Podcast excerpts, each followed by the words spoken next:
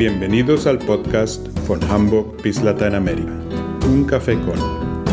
Ich freue mich, Sie zu unserem Lateinamerika-Podcast begrüßen zu dürfen. Mein Name ist Orlando Vaquero, ich bin der Hauptgeschäftsführer des Lateinamerika-Vereins in Hamburg. Seit mehr als 100 Jahren fördern wir die wirtschaftlichen, politischen, kulturellen und gesellschaftlichen Beziehungen zwischen Deutschland und Lateinamerika. Als das deutschlandweit größte Lateinamerika-Netzwerk ist es unser Ziel, den Austausch zwischen den Regionen zu fördern. Und damit wollen wir jetzt direkt beginnen. Heute sprechen wir mit Arthur Darboven. Herr Darboven ist geschäftsführender Gesellschafter der Benecke Koffe GmbH und Co. KG in Hamburg. Außerdem ist er Mitglied im Rat für nachhaltige Entwicklungspolitik im Auftrag des ersten Bürgermeisters und des Senats der Freien Hansestadt Hamburg. Herr Darboven ist Hamburger, hat aber seinen Teil seines Lebens im Ausland verbracht. Am Anfang noch in Hamburg die Grundschule, ging es dann schnell nach El Salvador, weiter in den USA und dann zurück zur Berufsausbildung nach Bremen. Weiterhin studierte er in den USA und in der Schweiz. Er arbeitete unter anderem in Kolumbien, in Mexiko und natürlich in Hamburg.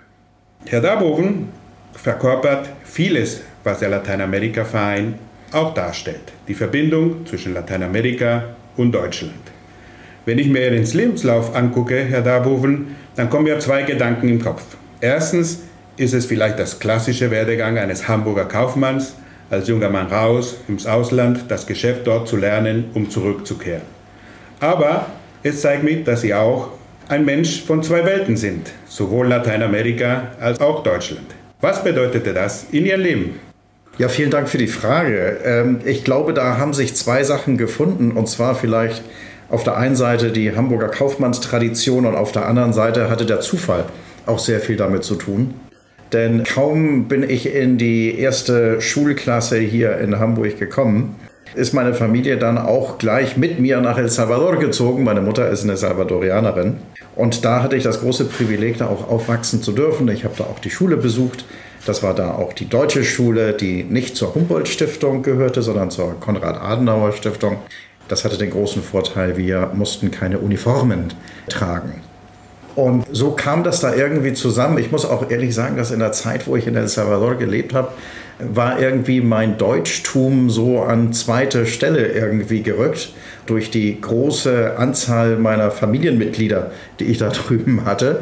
Nicht, bin ich eigentlich voll als Salvadoreño, als Salvadorianer dann auch aufgegangen. Nach meinem ganzen Ausbildungsweg und ein Teil war nicht ganz freiwillig, die Älteren unter den Zuhörern werden sich daran erinnern, dass 1979 der Bürgerkrieg in El Salvador ausbrach und dadurch, dass meine Familie direkt betroffen und bedroht war, mussten wir das Land ganz fix auch verlassen und sind auch sehr froh, dass die US-Amerikaner uns auch aufgenommen haben. Da habe ich dann meine Schule beendet. Anschließend durfte ich eine Banklehre machen bei der Ibero-Amerika Bank, die es heute leider nicht mehr gibt, aber das ist nicht meine Schuld und danach auch Bundeswehr absolviert und fing mein Studium an in den USA. Und eigentlich bis dahin hört sich auch alles ganz, ganz klassisch an. Ich wurde dann von einer Rohkaffee-Handelsfirma aus der Schweiz geworben, um für die nach Kolumbien zu gehen. Und wie die Schweizer nun mal sind, die haben dann einen 25-jährigen jungen Mann die Möglichkeit gegeben, in Mexiko deren neu gekaufte Firma dann auch als Geschäftsführer führen zu dürfen. Damals mit über 100 Mitarbeitern und zwei Kaffeemühlen oder sagen wir mal Kaffeefabriken. So kam das zustande, bevor ich dann Mitte der 90er wieder zurück nach Hamburg kam. Das ist ja sehr, sehr spannend. Also nicht nur El Salvador, sondern auch Erfahrungen in Kolumbien und in Mexiko. Gibt es Besonderheiten aus dieser Zeit? Was blieb so hängen als Erfahrungen oder als Gelerntes von dieser Zeit, die für Sie prägend war? Für mich war das Bildnis von einem lateinamerikanischen Land El Salvador. Ich dachte, jedes andere Land ist genauso, äh, nur vielleicht noch größer. Aber ich musste lernen, dass die Kolumbianer einen Wortschatz beherrschen, der mich dann irgendwie nicht so ganz intelligent irgendwie aussehen ließ und musste mich da auch anpassen und ich musste sagen, natürlich ergab da fast jeden Tag eine Situation, äh, wo man geschmunzelt hat. Nicht? Weil die Kolumbianer haben tatsächlich ein Wort für alles. Das kannte ich aus El Salvador nicht. nicht? Da haben wir dann die Übersetzung zu das Ding sehr oft benutzt. Gib mir das Ding, was wir in Hamburg hier dann ja auch sagen. Nicht? Oder das da, das, so war mein Verständnis für Spanisch auch. Aber da hat sich das da auch aufgebessert da. Ich habe Kolumbien nach anderthalb Jahren dann verlassen, ganz ehrlich, mit einem weinenden Auge oder zwei weinenden Augen. Ne, ich muss jetzt ehrlich sein, eigentlich habe ich geheult. Ich habe Kolumbien und die Kolumbianer so richtig ins Herz geschlossen. Und das sage ich jetzt nicht nur, weil Orlando Vaquero mir hier gegenüber sitzt. Es war dann tatsächlich so. Und kam dann nach Mexiko und habe dann auch eine ganz neue sprachliche Situation vorgefunden. Auch Umgangssituationen. Die Mexikaner sind sehr gut in der Doppeldeutung. Auf Spanisch El Albur das beherrsche ich bis heute noch nicht. Also Mexikaner können sich einfach über mich lustig machen. Also das hat sich dann auch nicht geändert. Sehr spannend. Und ich glaube, wie viele von unseren Zuhörern jetzt merken, könnte man vielleicht sagen, dass sie anstatt Blut Kaffee in den Adern haben. Nicht nur aus einer Familientradition, aber auch ihren beruflichen Werdegang, die Länder, wo sie gelebt haben. Erzählen Sie uns ein bisschen so über die Geschichte des Kaffees in Ihrem Leben, in Ihrer Familie und was es heute bedeutet. Ja, verantwortlich dafür sind meine Eltern selbstverständlich. Mein Vater stammend aus einer Rösterfamilie hier aus Hamburg, hat auch eine klassische Kaffeeausbildung hier gemacht bei einem großen Rohkaffeehändler in Hamburg und wurde dann auch in der zweiten Hälfte der 50er Jahre nach El Salvador geschickt, damit er da auch die, die Einkaufsleitung weiterführt. Und wie es der Zufall nun mal will, lernt er da ein, eine junge, hübsche Dame kennen, die auch aus einer Kaffeefamilie stammte. Allerdings waren das da Kaffeebauern und Kaffeeexporteure. Das war meine Mutter. Und so kam die geröstete Bohne mit der Rohkaffeebohne zusammen. Und heute ist es tatsächlich so, ich habe das Gefühl, dass in meinen Adern Röstkaffee oder sagen wir mal braunes Blut und grünes Blut fließt. Und das hat mich aber auch mein Leben lang sehr positiv dann auch begleitet. Denn egal, was ich machte, egal, wo wir mit der Familie zusammenkamen, ob in El Salvador oder in, in Hamburg, es gab immer nur ein Thema als erstes und das war immer Kaffee. Und man hat für Kaffee immer mitgefiebert und Kaffee ist wie eine Droge. Nicht nur als Getränk, sondern auch als Geschäft. Es sind überall wunderbare, liebe Menschen. Und mit denen möchte man zusammen sein und man möchte auch allen helfen. Und das hat mich bis heute auch geprägt. Heute sind Sie auch weiterhin tätig im Kaffee. Sie haben ja eine Handels Kaffeehandelsgesellschaft. Wo sind Sie da tätig? Sind es wieder die gleichen Länder, wo Sie vorher waren? Ihre Bekannten von damals noch im Kaffee tätig? Ich komme selbst, für die, die es nicht wissen, auch. Meine Erfahrung ist auch im Kaffeegeschäft. Mhm. Daher weiß man, dass man eng zusammenbleibt, egal wie viele Jahre vergehen. Ist das noch? Bauen Sie darauf auf, die Jahre, die Sie in Lateinamerika waren, noch auf die heutige Geschäfte oder hat sich die Kaffeewelt doch verändert? Ich glaube, Herr Vaquero, deswegen verstehen wir beide uns auch so gut. Es ist tatsächlich so, äh, die, die Kaffeewelt ist, ist eine kleine Welt, aber es ist eine herzhafte Welt. Und ich habe die Welt kennenlernen dürfen dank Kaffee und bin auch in Länder hingekommen, wo ich normalerweise vielleicht hätte nie hinkommen können oder wollen. Ich sei es jetzt auf der Einkaufsseite, auf der Vertriebsseite. Natürlich ist mein Fokus überwiegend auf Lateinamerika, das, das ist ganz klar. Da ist auch mein Herz und äh, ich bin in meiner Firma voll tätig und mache auch den Einkauf direkt für El Salvador und Nicaragua und Mexiko und auch Peru. Aber ich begleite und betreue auch Indien. Das ist eins von diesen Ländern, wo ich sage, Mensch, also vorher dachte ich, da brauche ich gar nicht hin, da gibt es keinen Kaffee. Habe ich aber auch gelernt. Da gibt es dann auch Kaffee. Nicht? Oder äh, habe dann auf einmal mit Kamerun zu tun oder mit der Elfenbeinküste. Nicht? Und auch da überall ganz, ganz liebe Leute. Und, und, und daher würde ich mal sagen, ich bin dem Kaffee so dankbar, weil es doch mein ganzes Leben geprägt hat. Freue mich auch auf die ganz neuen Erkenntnisse und neue Menschen, die ich in der Zukunft dadurch auch noch kennenlernen werde. Ich kann auch aus Erfahrung sagen, oder jetzt begleite ich das ja nebenher, dass der Kaffeekonsum, die Konsumenten langsam bessere Ware oder ein bisschen genauer hingucken, was man an Kaffee trinkt. Sei es Nachhaltigkeit, sei es gerechter Kaffee. Wie sehen Sie das? Verändert sich das? Ist das eine Mode? Wird das bleiben? Wir haben jetzt auch nur die Gespräche über das Lieferkettengesetz. Wie sehen Sie das? das wird das prägend für den Kaffeegeschäft sein? Also ich glaube, es fing sicherlich mal so als Mode oder als Exot an. Heute ist es eigentlich schon fast eine knallharte Bedingung. Da fangen wir erstmal an bei der Nachhaltigkeit und der Nachhaltigkeitszertifizierung. jede Industriefirma, und da gehören die Kaffeeröster ja auch dazu, und das sind ja auch meine Kunden, nicht, die haben eine Nachhaltigkeitsstrategie und haben auch sowas wie ein Verhaltenskodex, Code of Conduct, haben auch dann Supplier Codex. Das kann man auch bis ins Unendliche führen. Aber da sieht man nur, wie wichtig es überall geworden ist in der Lieferkette, dass man da auch aufpasst, dass niemand ausgebeutet wird. Daran glaube ich auch ganz stark und ich mache auch immer einen Appell an meine eigenen Mitarbeiter, dass wenn wir mit einem neuen Lieferanten arbeiten, und da gibt es ja einen Onboarding-Prozess dazu, dass wir auch da gucken, was ist sein Verhaltenskodex. Und wenn er keins hat, dann verlangen wir von denen auch bitte, guckt euch unseren Verhaltenskodex an und haltet euch daran. Auch bei der Qualität gibt es gute Nachrichten, insbesondere hier für uns Deutsche.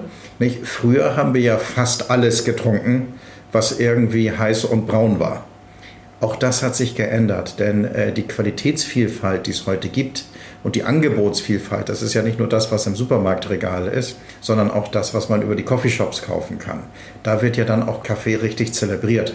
Und wenn mir jemand auch suggeriert, probieren Sie doch mal diesen Kaffee, trinken Sie den bewusst, da öffnet sich eine Welt, wenn mir jemand sagt, Mensch, hier gibt es dann auch gewisse Fruchtnoten, hier ist eine gewisse Blumigkeit. Bei mir in der Firma reden wir auch über Papaya-Geschmack im Kaffee, welche, über Black Currant.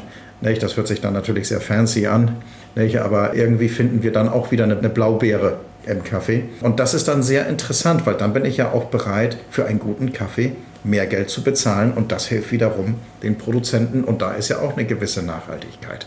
Sehr spannend.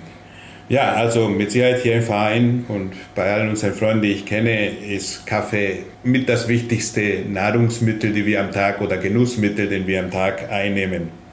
Gehen wir jetzt auf ein anderes Thema. Sie sind ja schon seit, denke mal, um die 20 Jahre Mitglied im Verein, lange Zeit auch im Präsidium, jetzt im Vorstand des Lateinamerika-Vereins.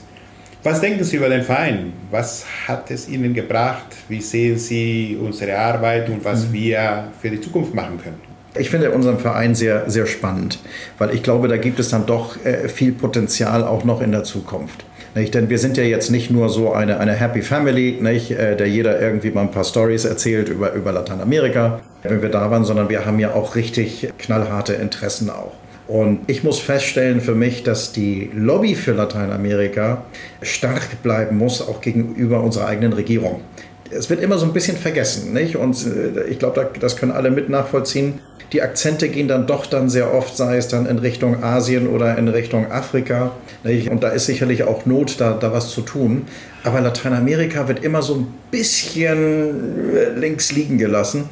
Unser Verein muss gestärkt werden. Ich bin schon lange dabei. Ich bin damals äh, beigetreten, äh, weil auch ein guter Freund und Mentor, das ist Klaus Müller-Leindecker bei mir gewesen, der hatte auch schon immer eine Funktion im Lateinamerika-Verein und hat mich auch bewegt, ähm, erstmal im Präsidium aktiv zu werden.